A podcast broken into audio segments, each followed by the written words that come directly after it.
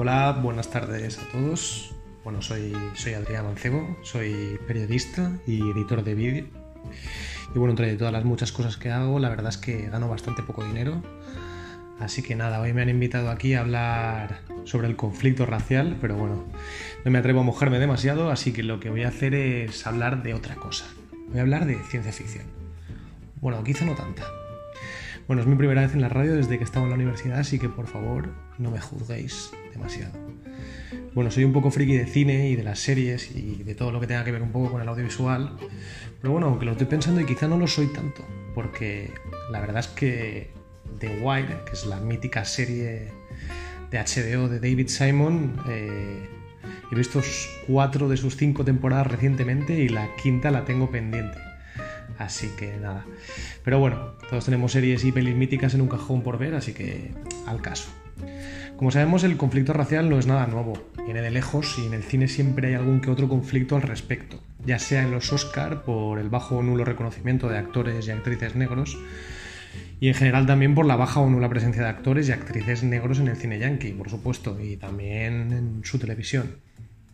Claro que hay excepciones, y el caso más visible yo creo que es el de David Simon, donde hay una mayoría de personajes protagonizados por negros en casi todas sus producciones, ya sea en The Wire, en Show Me a Hero, en Tremé, no estoy seguro del todo si en The Deuce también, aunque bueno, sé que hay unos cuantos personajes negros.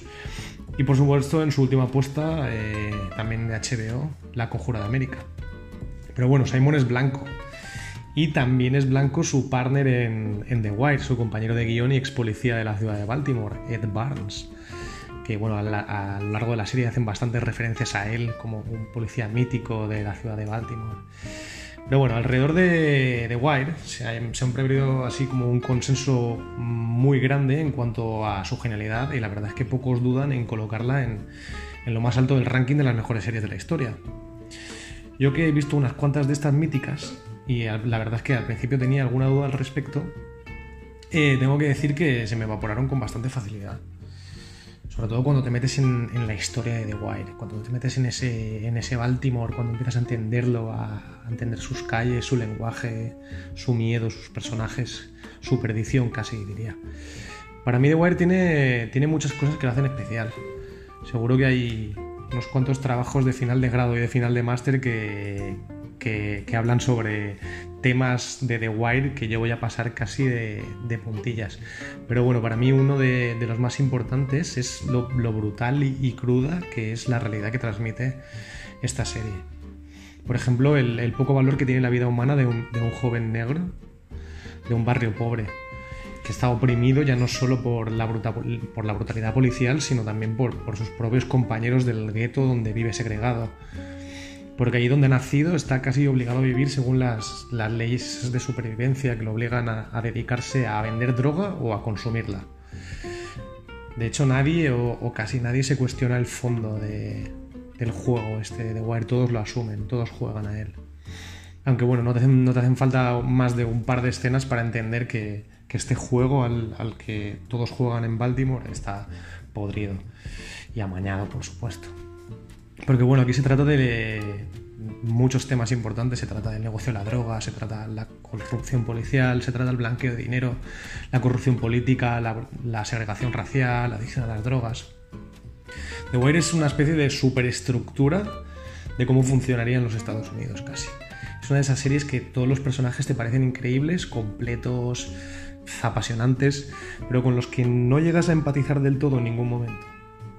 Lo siento, Simon, que seguro que era lo que querías. Era un chico listo. He dicho superestructura porque The Wire dedica cada temporada, a falta de la quinta, claro que no he visto, a analizar alguna pata de este, de este sistema que sostiene este juego mañana del que hablaba ya sea de, las relaciones de poder entre los capos de la droga y la policía, del tráfico internacional y la entrada por el mar de esta droga, también de, la gran política y del sistema judicial, todo corrupto o, corrupto o atado a, ese juego, a, esas tradiciones. Eh, por último, trata también el sistema educativo, La cuarta temporada se trata del sistema educativo.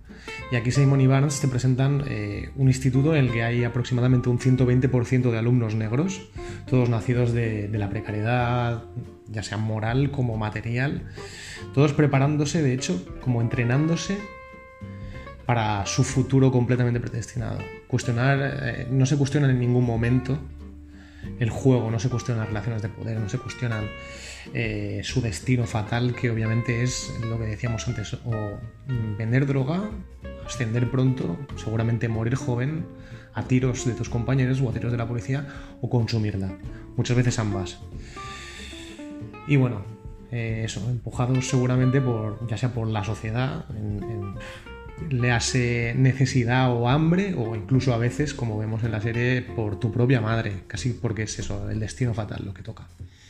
Y es que The Wire te presenta eso, todas las miserias que, donde puedes ver corromperse casi hasta el más santo, y sobre todo donde puedes llegar a entender, yo creo, con toda la tristeza del mundo, que ni los jueces, ni la policía, ni los negros, ni los pobres, ni los políticos son capaces de hacer nada para cambiar esas cosas.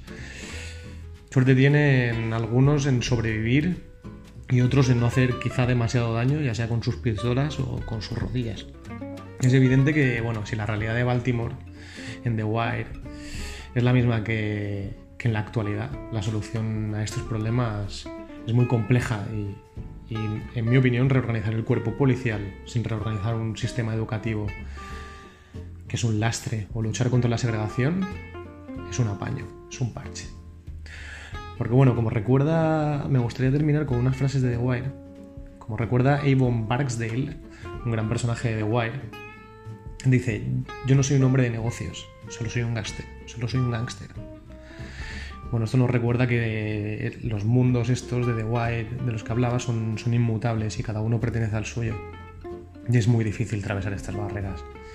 También me gustaría añadir la frase de Prisbeluski, no sé si se pronuncia así, un policía de ascendencia polaca, que, utiliza una frase que utiliza para referirse al enfrentamiento entre bandas rivales.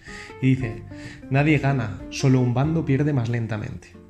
También es una bonita metáfora para entender ese submundo donde ahí constantemente se matan unos a otros para controlar ese mundo que realmente ya está controlado. ¿no? Esas calles que, que parece que van a ser suyas, pero que han sido y serán siempre de los blancos de arriba. O del que tiene dinero, ¿no? Porque al final el sistema es así. La verdad es que te puedes echar unas cuantas horas hablando de frases de The Wire, buscando significado, porque como todas las buenas series y los buenos guiones pueden tener muchos, ¿no? Pero me gustaría terminar con una frase del gran Omar Little, que bueno, quienes hayan visto la serie entenderán entenderán a este personaje y, seguro que les llega al corazón. Y los que no la hayan visto, pues bueno, espero que, que les invite a verla, porque ayuda a entender muchas cosas del sistema. Y ahí va, dice Omar, tío, el dinero no tiene propietarios, solo el que lo gasta. Hasta aquí The Wire y el conflicto racial, un placer y disfruta del programa.